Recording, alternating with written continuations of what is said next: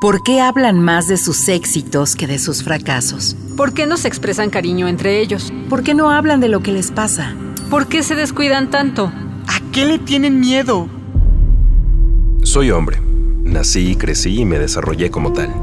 Como adulto, con frecuencia recurro a los silencios para ocultar mis sentimientos y no sentirme vulnerable. Pero ahora quisiera poner en palabras esto que siento y que he reprimido desde hace mucho tiempo darle rostro, rostro a mi corazón. Rostro Corazón. Otras masculinidades son posibles. Con José Alfredo Cruz. Rostro Corazón.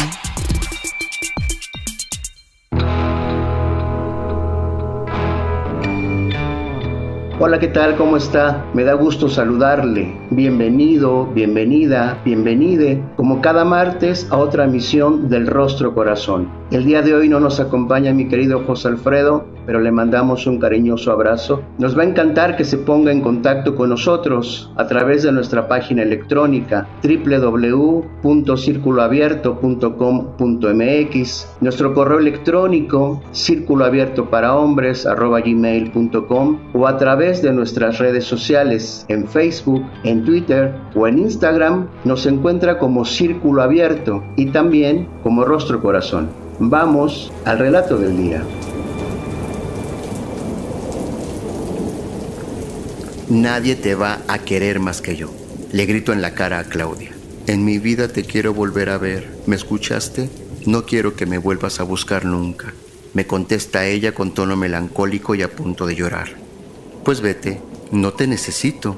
Le vuelvo a decir con voz temblorosa y cara de malo, aunque tengo miedo que lo haga de verdad. Claudia se da la media vuelta y empieza a caminar alejándose lentamente de mí. No la volví a ver nunca. Ya son varios días sin verla. En mi cabeza gira una y otra vez esa última imagen de ella. Recuerdo la silueta de su torso en aquel suétercito azul que tan bonito se le veía.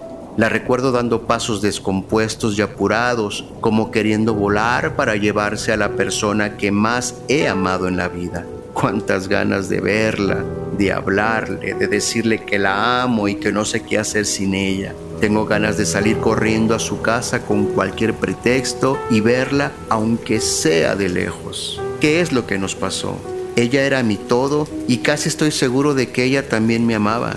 Entonces, ¿cómo llegamos a esto? ¿En qué momento llegaron los insultos, los gritos, las palabras hirientes? ¿En qué momento permitimos que todo se fuera al diablo? Me bebo todo el alcohol que puedo, me meto las drogas suficientes para ya no despertar y sin embargo no lo consigo. Vuelvo a despertar en el mismo maloliente lugar y con el mismo insoportable dolor. Ya no sé cómo hacer para que desaparezca. La extraño de verdad. Cinco son los meses que llevo sin verla. Los detalles de la ruptura me empiezan a ser claros. Teníamos tres años de relación. La mitad de ellos fueron lo más hermoso que me ha pasado. La otra mitad, lo más horrible que haya vivido con una persona. Al principio todo era muy bello. Nos llevábamos tan bien que llegamos a considerar la opción de casarnos. Después, hasta palabras de desprecio y de odio nos dijimos. ¿Cómo llega uno al punto de insultar a aquella persona a la que juraste amar. Hace ocho meses de su partida. Ya no lloro a la primera provocación. La extraño. He pensado en llamarle y pedirle que nos veamos. Ella se quedó con unos discos míos. A ella le empezaba a gustar el rock y el jazz. Y yo gustoso le presté unos acetatos. Aunque ahora a la distancia no sé si de verdad le empezaba a gustar esa música o lo hacía porque le presionaba para que la escuchara. No estoy seguro. En todo caso, pensé sería un buen pretexto para buscarla y escuchar su voz, aunque sea por un momento. Pero no me atrevo. Prefiero detenerme. Quizás no sea buena idea. Ya habíamos terminado antes. Nos peleamos muy feo. Nos gritamos, nos insultamos y decidimos terminar. Aunque a decir verdad, fue ella quien me terminó. En aquella ocasión, después de unos días, la fui a buscar y aunque peleamos de nuevo, al final decidimos darnos otra oportunidad pero esta otra oportunidad terminó peor. Así que decido mejor no buscarla. 12 meses, 23 días, 9 horas, 13 minutos, 27 segundos es el tiempo que llevo sin verla. Los últimos 7 meses de nuestra relación fueron los peores. Francamente una relación poco sana. Pero ahora tengo una pregunta en la cabeza que no deja de rondarme día y noche. Si la pasábamos tan mal, ¿por qué seguíamos juntos? No sé qué podrá contarse ella, pero yo me siento confundido. Si ya no me sentía bien con ella, ¿por qué permanecía yo ahí? Todavía no averiguo si existen varias razones, pero después de tantos días de pensar, he encontrado al menos una, y es que, a pesar de ya no estar contento en mi relación, el motivo por el cual yo no quería alejarme de ella es porque no quería estar solo. Sí, Así es, no quería verme ni sentirme solo. En varias ocasiones pensé en alejarme, pero al final decidí no hacerlo. Y el argumento siempre fue el mismo. Preferí estar acompañado aunque no fuera feliz. No sé qué exista detrás de este sentimiento, pero no me gusta sentirme solo. Me he dado cuenta de eso después de año y medio de terminar con Claudia. Recientemente un amigo me recomendó asistir a terapia. Dice que un especialista puede ayudarme, aunque a mí me da pena irle a contar mis cosas emocionales a alguien desconocido. No importa que sea un especialista. Después de 18 meses tengo menos ansiedad. Me inquietan mis razones para permanecer en relaciones que no me hacen feliz. Me asusta imaginar que detrás de ello existan cosas emocionales o familiares. No sé cómo lidiar con eso. Mi familia hace mucho tiempo que no está conmigo. O quizás soy yo quien se alejó de ellos. Ahora que lo pienso, siempre me he sentido muy alejado de mi familia. De mis padres y hermanos sé muy poco. La comunicación es prácticamente nula. No sé qué hagan ni a qué se dedican. En el fondo me da miedo ir al psicólogo, no sea que me vaya a sacar cosas de la familia que me acerquen nuevamente al dolor.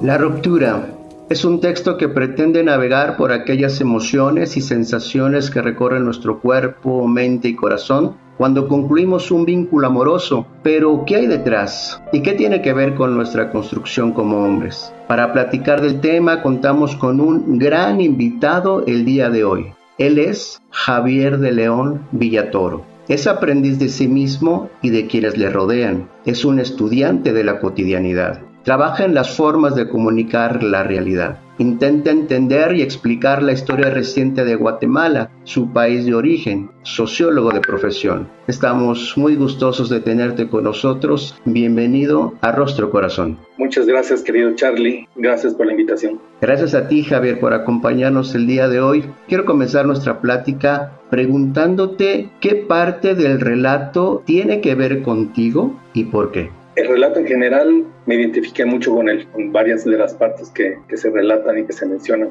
pero a mí me gustaría detenerme en cuatro de las emociones que se nombran en el relato, que he experimentado en las relaciones que he tenido con distintas intensidades y en distintas épocas. Se habla sobre la necesidad. En mi caso personal, en la mayoría de mis relaciones basé las relaciones en eso, en la necesidad y no en la decisión libre de compartir una parte de mi vida con alguien aunque no se, la segunda emoción y aunque no se hace explícita, pero se insinúa, el miedo.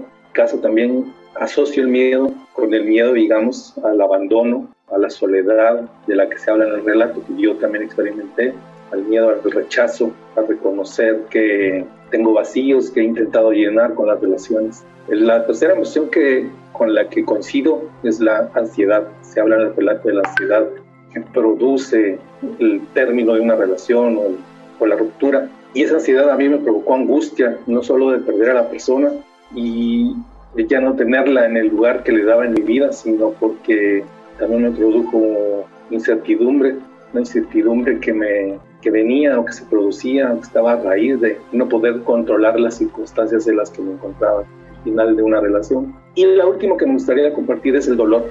En mi caso, el dolor siempre estuvo presente en las relaciones que yo he tenido y de forma no consciente yo lo que hacía era huir de él porque era una emoción que estaba presente desde hace mucho tiempo, que no entendía por completo, pero que además era una expresión de la pérdida, podríamos llamar también duelo, de perder a una persona. Y eso, el dolor causa el término de las relaciones, yo lo intenté tapar.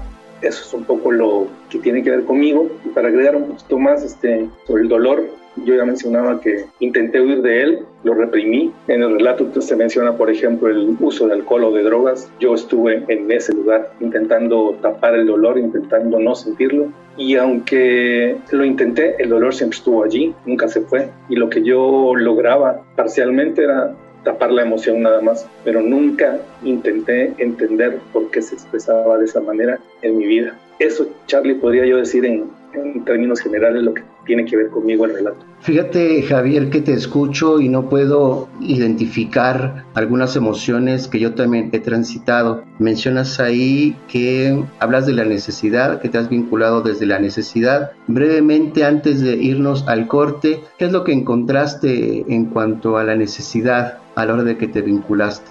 Yo te diría que fue hasta que me detuve a pensar lo que me había pasado en mis antiguas relaciones que yo fui encontrando alguna respuesta. Muchas de las de los vínculos que yo establecí no fueron exclusivamente amorosas o de amor, digamos. No intentaba llenar vacíos y ese vacío se expresaba en la necesidad, llenar la necesidad de, afecto, podríamos decirlo. Entonces me vinculé a través de la necesidad y no de la decisión de compartir la relación o parte de mi vida con alguien. Eso, eso podría decir. Muchas gracias Javier. Fíjate que cuando te escucho esto de la necesidad, me recuerda muchos pasajes también con respecto a la manera en que me he relacionado, pero que también nos relacionamos eh, cualquier persona. Nos regalas ideas bien interesantes sobre la forma en la que los hombres nos relacionamos y vamos transitando estas emociones. Pero vamos platicándolo de a poquito. Vámonos al corte, no tardamos nada, no se vaya, quédese con nosotros. Estamos en Rostro Corazón.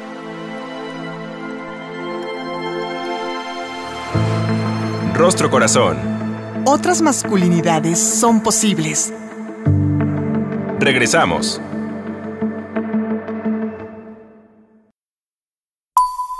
Estás escuchando Rostro Corazón.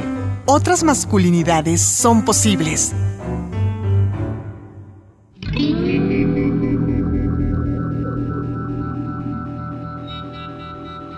Ya estamos nuevamente en Rostro Corazón platicando con Javier de León sobre el tema de las rupturas, los apegos y la manera en la que los hombres nos vivimos y nos relacionamos en pareja. Javier, escuchándote en el primer corte se me vino a la mente esta pregunta. Desde tu perspectiva, ¿cómo aprendimos culturalmente los hombres a establecer los vínculos afectivos y vivir las rupturas? Podría decirte que el aprendizaje que yo tuve en mi vida fue, en primer lugar, en mi seno familiar, a través de mi padre, y por imitación. Yo pude observar una serie de características en las que se relacionaba mi papá con mi mamá. Pues, digamos, yo fui aprendiendo. Esa fue la primera parte de mi aprendizaje. La otra parte del aprendizaje tiene que ver más con, con, lo colectivo, con la sociedad, de cómo las instituciones como la iglesia, como la escuela, como la misma familia nos van mostrando o imponiendo ciertos mandatos para cumplir en las relaciones.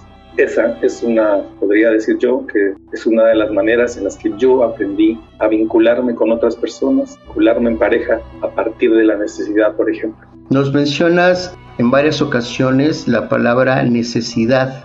¿Qué es las necesidades o qué es lo que encontramos ahí los hombres con respecto a las relaciones de pareja? En tu caso, ¿Cuáles son esas necesidades que pretendías cubrir? Ya lo has mencionado antes. ¿De qué te has dado cuenta, Javier? Durante el tiempo que tuve, estuve en estas relaciones no tuve conciencia completa de lo que me ocurría. De hecho, este, nada más este, reproducía, digamos, esa o sentía o era lo único que había aprendido, esa necesidad de vincularme a través de la necesidad, redondando un poco. En mi caso personal tiene que ver un poco con la historia, con mi historia personal, mi historia familiar, que por razones ajenas a mí, este, yo me separo de mi familia y entonces pues nunca tuve el chance de poder entender o de poder gestionar o sí, de entender el, el cómo, se, cómo puedo decirlo, el, la separación familiar. Al no poderla entender y al no poderla procesar en mi vida, yo trasladaba esa necesidad de sentirme cobijado, de sentirme querido, de sentirme eh, en familia, digamos, yo lo trasladaba a mis relaciones. Entonces es una manera en la que yo empecé a vincularme a través de la necesidad y no de, como dije antes, de, de la decisión libre que tiene cada persona de vincularse o de establecer lazos afectivos con otra persona. Y también me gustaría agregar que mencionabas un poco el tema del apego. Esa ruptura familiar de la que yo hablo también produjo en mí, en el niño que fui, un apego, un apego que también al no encontrarlo en mi familia más cercana, yo extendía a mis relaciones en pareja. El tema de los apegos que tú mencionas me resuena mucho porque pareciera muchas veces que nos relacionamos a partir de las necesidades y los apegos que vamos necesitando durante nuestra vida. Me gustaría preguntarte, Javier, eh, de qué manera como hombres nos podemos ir haciendo responsables de estas emociones, de estas necesidades afectivas y de estos apegos. ¿Qué tendríamos que ir haciendo los hombres para hacernos responsables de ello? En mi caso, querido Charlie, pasó mucho tiempo para que yo pudiera detenerme a pensar sobre la necesidad de hacerme responsable sobre mis emociones sobre el apego en específico. Tuve que llegar a un nivel de hartazgo, de frustración, de malestar, de desasosiego, de enojo, de tristeza, de silencios, de reprimir mis emociones por muchísimos años, que finalmente este, no soporté más todas esas formas que se me exigían y que yo había aprendido, no las soporté más y entré en una crisis en la que no tenía la suficiente comprensión de lo que me había pasado, de lo que estaba pasando.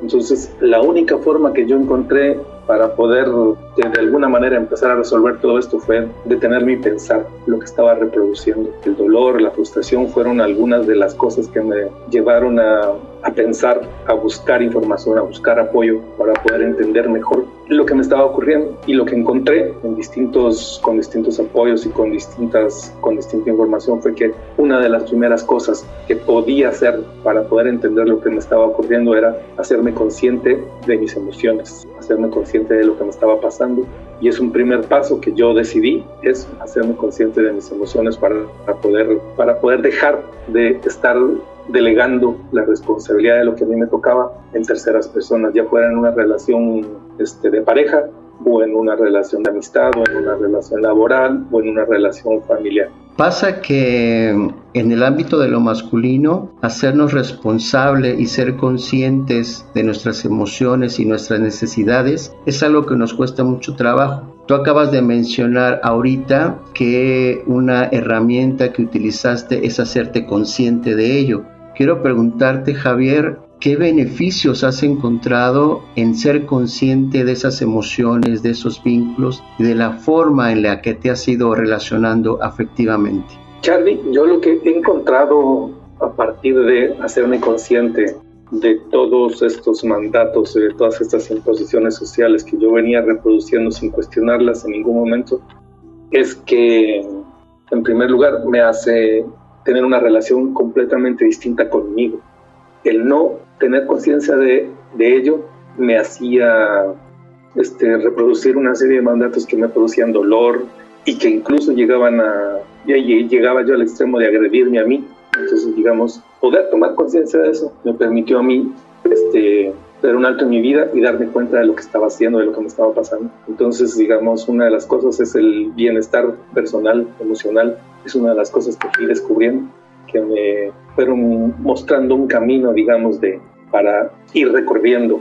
Bienestar personal, mencionas bienestar emocional, eh, que me parece que son elementos que nos ayudan mucho a estar muy centrados en quienes somos y en cómo actuamos. Quisiera preguntarte, Javier, eh, como hombres, ¿es posible que transitemos este tipo de emociones, las rupturas, de otra forma? Porque fíjate que eh, con lo que nos comentas me viene a la cabeza muchas películas que yo vi de niño cuando un hombre eh, vivía una ruptura amorosa, nunca faltaba la ingesta de alcohol de, forma profunda Pareciera que es la única manera en la que nosotros podemos lidiar con estos dolores. ¿Los hombres somos capaces de transitar nuestras emociones de otras formas, de otras maneras, Javier?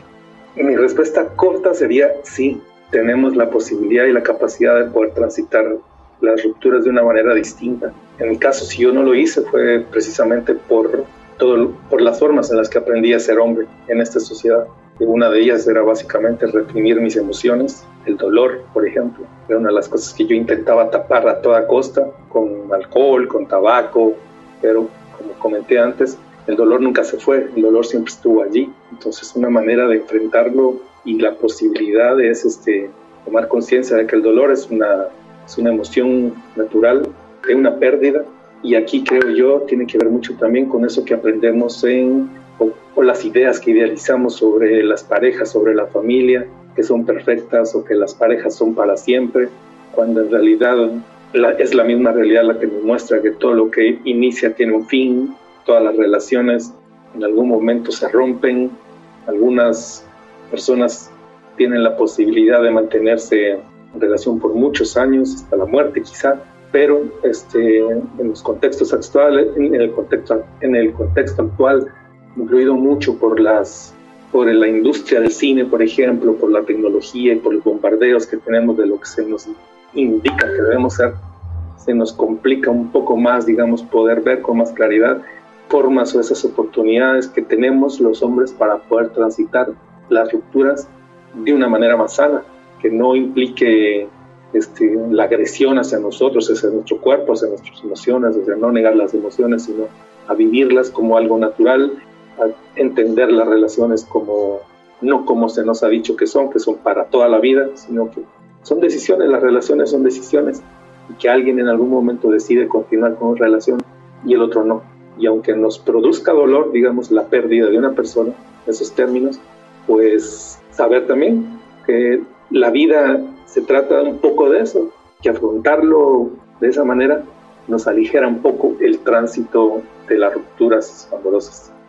Mencionabas no negar las emociones, no, no negar el dolor que padecemos después de ellas. Eh, yo te preguntaría, Javier, ya para ir cerrando el programa, manejar las emociones de otra forma nos permitirían vivir nuestra masculinidad de otra forma? ¿Otras masculinidades son posibles, Javier? Sí, yo estoy completamente seguro de que otro modelo para poder relacionarnos con nosotros mismos y con las mujeres y en nuestras relaciones y con nuestra familia es posible. Un modelo que no esté basado en el, en el uso del poder o en la desigualdad y que sí, el poder manejar las emociones y poderlas entenderlas y poder vivirlas y poderlas expresar de una forma distinta nos beneficia no solo emocionalmente, sino a las personas que, con las que nos relacionamos, a las personas con las que nos rodean. Y yo quisiera insistir en, el, en la importancia que yo he aprendido en los últimos meses de poder hacerme cargo de mis emociones. Me ha permitido a mí este, responsabilizarme precisamente de eso y no este, endilgarle la culpa a, un, a una segunda persona o a una tercera persona cuando todo lo que tiene que ver conmigo es responsabilidad mía. Javier, te escucho y no puedo evitar pensar en que si yo hace mucho tiempo hubiera conocido un poquito de esto que nos regalas, seguramente mis relaciones afectivas hubieran sido muy, muy distintas. Javier de León, Muchísimas gracias por tu plática y por habernos acompañado el día de hoy. Y a usted que nos siguió, mil gracias. En la conducción, José Alfredo Cruz. Mi nombre es Carlos Gutiérrez, el Charlie. Cuídese mucho. Nos escuchamos. Nos escuchamos en la próxima. Hasta pronto.